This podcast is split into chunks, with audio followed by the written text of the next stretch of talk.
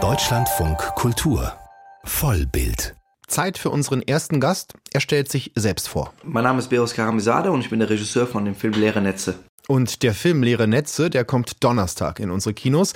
Leere Netze gewann schon viele Preise beim Filmfest München zum Beispiel, auch beim Filmfestival im tschechischen Karlovy Vary. Es ist ein großer Erfolg für diesen Debütfilm von Regisseur Karamizade, der als Kind mit seinen Eltern in den 1980er Jahren aus dem Iran floh und in Deutschland später aufwuchs. Sein Film ist eine traurige Romeo und Julia Geschichte aus dem heutigen Iran. Ich will mich nicht mehr länger verstecken müssen. Wann redest du denn endlich mit meinen Eltern? Sehr bald. Wann genau? Ist kein guter Zeitpunkt gerade. Wieso denn? Ich habe meinen Job verloren. Was? Du bist entlassen worden? Ja, so klingen Romeo und Julia im heutigen Iran. Amir und Nargis, zwei junge Menschen, verliebt. Aber Amir kann seine Freundin nicht heiraten, weil er die Brautsteuer nicht aufbringen kann, auch weil er gerade wieder mal seinen Job verloren hat. Um Nages, seine Freundin, nicht zu verlieren, fährt Amir deshalb ans Kaspische Meer und heuert bei recht zwielichtigen Fischern an und fällt so in die Hände der iranischen Kaviar-Mafia, die es wirklich gibt. Leere Netze erzählt das als ja, sehr cleveres Drama mit schonungslosem Blick vor allem auf die iranischen Gesellschaftsverhältnisse. Und als ich Regisseur Karamizadeh diese Woche zum Interview traf, wollte ich erst von ihm wissen, ob er denn selber gerne Kaviar isst. Ich habe es mal gegessen, fand es sehr lecker, nach dem Dreh überlegst du mir das anders. Sie erzählen ja eine Liebesgeschichte im Iran zwischen zwei jungen Menschen, Amir und Nages. Amir möchte Nages heiraten, er kann aber nicht für das Brautgeld aufkommen und heuert dann bei sehr zwielichtigen Fischern an. Wie ist diese Geschichte eigentlich entstanden? War das vielleicht sogar dieser Eindruck des Kaviars? Äh, nicht ganz. Ich bin äh, so passiert, dass ich in den Iran gereist bin wie ich es immer wieder gemacht habe, alle paar Jahre. Und bin zum Kaspischen Meer gefahren, weil ich dort noch nie war, weil mich das Meer auch immer sehr fasziniert. Ich bin sehr meeraffin, würde ich sogar sagen. Ich liebe es zu schwimmen, zu tauchen und wollte mich mal umschauen, ob da nicht irgendwas für mich liegt. Ich bin dorthin gekommen, habe eine Welt entdeckt, die sehr interessant war. War dann in einer Kolchose, in einer Fischerei, wo die Menschen und Männer, also nur Männer, über mehrere Monate fernab von ihren Familien leben und unter sehr harten Bedingungen arbeiten. Also die fahren mit Traktoren tief ins Wasser rein, haben Schleppnetze, die sie dann richtig aus dem Wasser ziehen müssen, mit dem halben Körper im eiskalten Wasser. Ist eine sehr raue, sehr archaische Welt, die mich sehr fasziniert hat. Und ich, für mich wirkte das wie eine Parabel auf den Iran. Eine sehr männerdominierte, sehr patriarchal strukturierte Welt. Und ich habe überlegt, was kann ich dort erzählen? Und dort habe ich einen jungen Mann getroffen, der auch gerade da war, äh, saisonal gearbeitet hat, die Stelle von seinem Papa übernommen hat, weil der krank war. Und habe gedacht, so was macht so ein junger Mensch unter diesen ganzen älteren, abgehärteten Männern. Habe ihn ein bisschen beobachtet, habe so eine, so eine Naivität in ihm gesehen und habe gedacht, so was macht, ich, was könnte, wie könnte es sein, wenn man die Geschichte von einem jungen Mann erzählt, der gute Motive hat, in so eine Welt kommt und dann von dieser harschen Männerwelt, sehr rauen. Struggle of the Fittest ist ein sehr wichtiges Thema, ein Leitmotiv in dem Film, gezeichnet wird und Schritt für Schritt, Szene für Szene seinen Charakter verändert und seine am Anfang moralischen Werte, die er hat und seine integre Haltung Schritt für Schritt aufgibt und am Ende ein korrumpierter und ein ganz anderer Mensch ist. Diese Geschichte ist mir dann zugeflogen und dann habe ich natürlich sehr lange recherchiert, habe äh, auch ein, zwei Wochen bei den Fischern gelebt, mit denen auch gearbeitet und eine Fotoserie gemacht dabei und dabei habe ich ganz viele Geschichten aufgesogen. Und dieser Amir, also er liebt ja seine Freundin unglaublich, also es ist ja wirklich fast schon eine Romeo und Julia Geschichte, wenn man so möchte. Stehen die für die heutige iranische Jugend? Weil die sind so lieb miteinander und in ihnen ist noch so viel Hoffnung und sie wollen einfach zusammen sein, können es aber nicht. Also ich glaube, die Hoffnung, das Thema Hoffnung ist ein wichtiges Thema für die jungen Menschen, weil die fehlt denen. Also denen fehlt die Perspektive, daher auch der Titel Leerer Netze. Es ist so eine gewisse Perspektivlosigkeit, die über allem schwebt, auch eine Melancholie, eine Schwere. Und genau diese Schwere und diese Melancholie wollten wir einfangen. Der Film fängt an mit einer Liebesgeschichte, aber es entwickelt sich mehr und mehr zu einem Drama, das ein fast auswegloses Drama, ein Netz aus Verwicklungen, aus die er nicht herauskommt. Und ich mochte dieses Sisyphus-Moment, also diesen Sisyphus-Motiv auch bei ihm, dass er egal wie viel er kämpft für seine Ziele, für seine Ideen, dass er einfach nicht vorwärts kommt. Er tritt immer auf der Stelle, weil äh, die Widerstände im Iran und die Restriktionen, die aber auch die wirtschaftliche Situation, die Traditionen, die festgefahrenen Traditionen, die stehen den jungen Menschen im Weg, Und äh, junge Menschen sind immer eine Kraft, die Erneuerung bringt. Und wenn da nicht etwas gut läuft, also wenn die jungen Menschen nicht diese Kraft ausüben können, Erneuerung zu bringen, da krankt eine Gesellschaft, da, da hat eine Gesellschaft große Probleme. Und da wollte ich die Geschichte auch ansetzen, um genau auf diese junge Generation hinzuweisen, die sehr stark ist, sehr positiv auch ist, die auch eine große Liebe trägt, Freundschaft thematisieren wir auch in den Filmen sehr stark, aber die trotzdem an den Situationen ja, scheitert. Sie werden ja auch nicht wirklich wahrgenommen oder zugelassen. Man erwartet, glaube ich, von ihnen auch, dass man sich fügt. Bei Amir ist das so, ne? Er möchte seine Freundin heiraten, dagegen kann erstmal niemand etwas haben, aber wir lernen ja ganz schnell, man hat ja doch etwas. Also dieses Geld ist ja immer wieder die Frage. Es geht ja nicht nur bei Amir so, auch bei den Fischern ist die Frage des Geldes. Welche, die es legal wollen, andere, die es dann illegal verarbeiten. Ist dieses Geld, die Suche und die Jagd nach dem Geld nicht auch so eine Art Antriebsmoment aller Figuren? Weil es einen letztendlich wirtschaftlich so schlecht geht, dass die Frage, ob ich heirate oder einen Job habe, einen auch immer an die Grenze der Illegalität bringt. Das ist ja das Interessante auch an dem Film. Absolut. Mich hat das immer so wahnsinnig gemacht, wie, wie unglaublich das Thema Geld zwischen den Menschen und im Alltag einfach präsent ist. Der Iran ist ein Land, der sehr stark unter den internationalen Sanktionen leidet. Man kann das richtig oder falsch halten, da urteile ich nicht, weil ich bin kein Wirtschaftsmensch und auch kein politischer Mensch. Ich zeige nur dieses Phänomen. Ich zeige, wie sich das bis in den tiefsten Alltag der Menschen auswirkt, diese Sanktionen. Und die Inflation und die Krassieren, das ist ja fast schon eine, ist eine Hyperinflation, die dort stattfindet. Also ein Tweet von Trump hat das ganze Wirtschaftssystem auf den Kopf gestellt und diese Jagd nach dem Geld. Ich habe Figuren ausgesucht, die keine gierigen Figuren sind. Das sind wirklich Figuren, die nach dem Geld jagen, weil sie es wirklich brauchen. Und das macht es ja auch nochmal bitterer. Es geht ja, ja, das wird auch die Kaviar-Mafia thematisiert. Die sind natürlich sehr wichtig dort.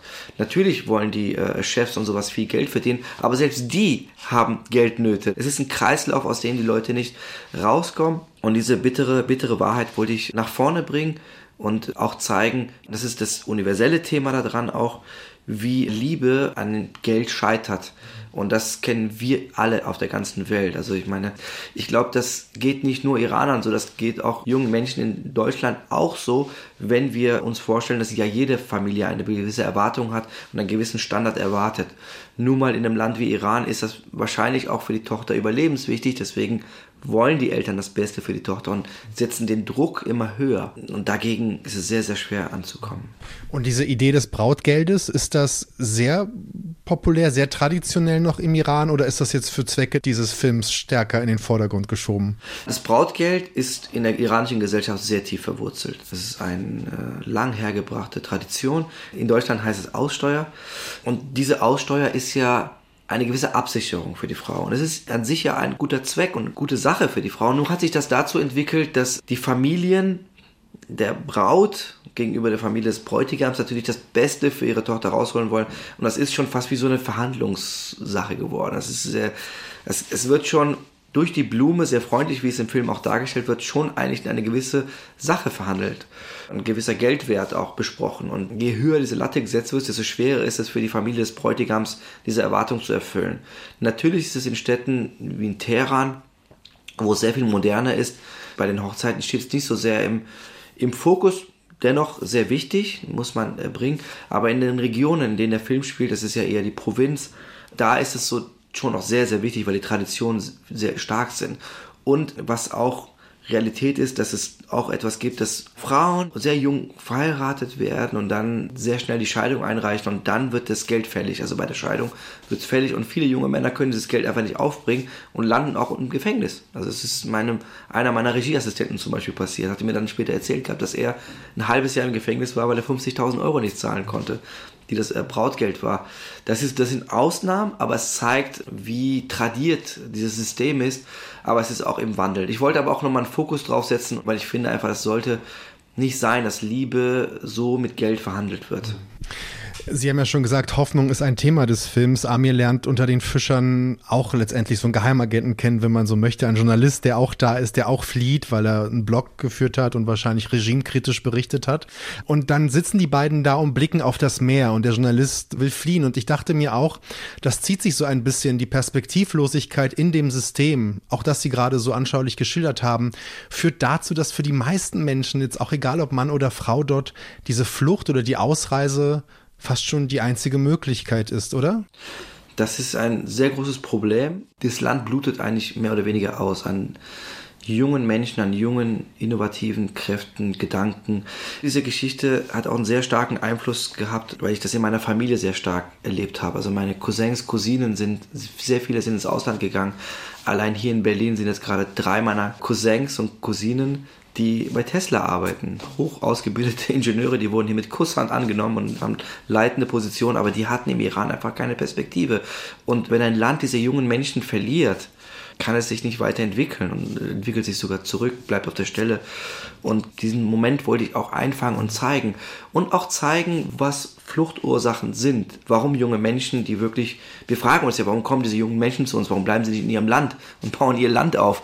Äh, ja, das wünschen wir uns, aber äh, man braucht schon Perspektiven, um sowas machen zu können. Das, ist ja nicht eine Entscheidung, dass man sagt, ich bleibe jetzt hier und baue jetzt mein Land auf und es funktioniert, sondern müssen ja auch bestimmte Parameter, Infrastrukturen, alles bereitgestellt sein, die einfach nicht gegeben sind.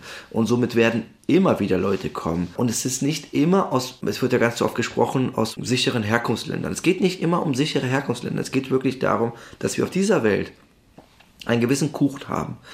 Und dieser Kuchen ist ungerecht verteilt. Und jeder, der stark genug ist, will sich an diesem Kuchen beteiligen. Und jeder, der für seine Familie und für seinen Nächsten kämpfen will, ist bereit, alles dafür zu geben, um auch daran zu partizipieren. Deswegen ist diese Sache mit den sicheren Herkunftsländern und dass wir nicht verstehen, warum junge Menschen zu uns herkommen und ihre Heimat verlassen, das ist ganz, ganz wichtig in dem Film. Das wollte ich zeigen. Konnten Sie den Film denn im Iran drehen? Der Film ist komplett im Iran gedreht, an Originaldrehorten mit Originalschauspiel. Also alle Schauspieler sind aus dem Iran. Das ganze Team ist aus dem Iran. Ich habe in der Corona-Zeit gedreht, 2021, Winter, Herbst. Da waren die Unruhen noch nicht. Deswegen ging das damals noch. Heutzutage ist es sehr, sehr schwer, noch einen Film zu drehen im Iran. Aber Sie haben eine offizielle Genehmigung bekommen. Ich frage, weil wenn wir über iranische Filmschaffende berichten, berichten wir häufig darüber, dass sie gerade für solche durchaus kritischen und schonungslosen Filme im Gefängnis landen oder nicht ausreisen dürfen. Die Geschichten von Rasulov bis Panahi sind unseren Hörerinnen und Hörern ja bekannt. Absolut, wir haben dafür gekämpft, haben es eine Woche oder zwei Wochen vom Dreh bekommen, ganz, ganz kurz knapp vorher. Es war wirklich ein Ritt auf Messerschneider, es hätte auch wirklich nach hinten losgehen können, aber wir haben es bekommen und der Film wurde offiziell dort gedreht. Nur, ob die jetzt mit dem Ergebnis zufrieden sind, das mag ich zweifeln, weil da haben wir ganz andere Stimmen gehört. Und wir sind gerade dabei, die zweite Erlaubnis zu bekommen, weil man muss erstmal eine Erlaubnis ist fürs Drehen, die zweite ist für Screening. Und das fällt uns gerade richtig, richtig schwer, die zu bekommen. Das ist, es ist ein ganz anderer Wind der Zeit. Und Filme machen im Iran ist, äh, war schon immer eine Herausforderung, aber es war möglich. Jetzt ist es wirklich beinahe fast unmöglich. Also es ist wirklich sehr, sehr schwer. Also leere Netze wurde noch nicht in Iran gezeigt, weil es fehlt noch die Zustimmung der Zensur letztendlich. Genau. Und der Film hatte seine Weltpremiere in München, wurde dann in Karlovy Vivari im Wettbewerb gezeigt. Das heißt, wir wissen ja, es gibt eine sehr große exil-iranische Community. Ich glaube, es haben auch viele gesehen. Was haben Sie denn für Reaktionen denn bekommen auf den Film? Gerade auf diesen Film, vielleicht auch von iranischen Zuschauenden? Ja, das war sehr schön, die Reaktion. Also die Reaktion von Leuten war, bis jetzt alle Zuschauer, die den gesehen haben, die meisten. Es gibt immer wieder natürlich, warum warum haben sie das so umgesetzt, warum das nicht so. Das gibt es ja immer das ist ja auch das Tolle, weil man will ja nicht immer nur das, was man umgesetzt hat, eins zu eins wiedergespiegelt bekommen, sondern will ja auch sich weiterentwickeln. Deswegen mag ich auch sehr kritische Stimmen, weil die bringen mich weiter auch.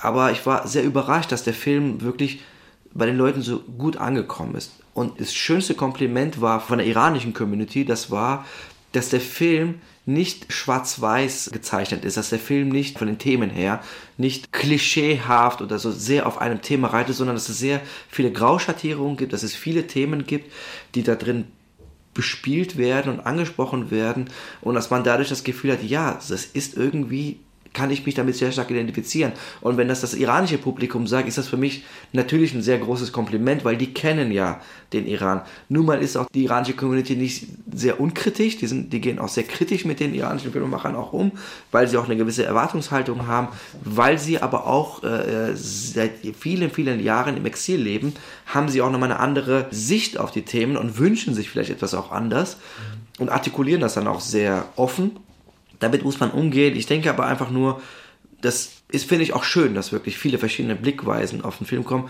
Und ich habe den Film ja auch so gestaltet, dass er offen ist, dass die Menschen sich da drin wiederfinden können auf ihre Art und Weise, weil ich finde, dass Filme dann stärker, so stärker wirken, als wenn ich einen Zuschauer an der Leine geführt durch einen Film ziehen muss und sagen muss, übrigens, das ist genau das, was ich sagen wollte Und hast du es jetzt verstanden?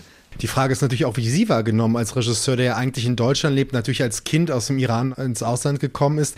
Sehen Sie sich selbst eigentlich als exiliranischer Regisseur, als iranischer Regisseur? Wir sprechen hier ja über Ihr Debütfilm. Sie hatten auch eine deutsche Geschichte erzählen, eine Geschichte wie auch immer, aber ich glaube, Ihre Perspektive ist dennoch eine andere. Ich weiß nicht, ob ich mich in irgendeiner dieser äh, Kategorien jetzt mhm. finde. Ich glaube, ich bin zum ersten ein Beros Karamizade, der Filme liebt.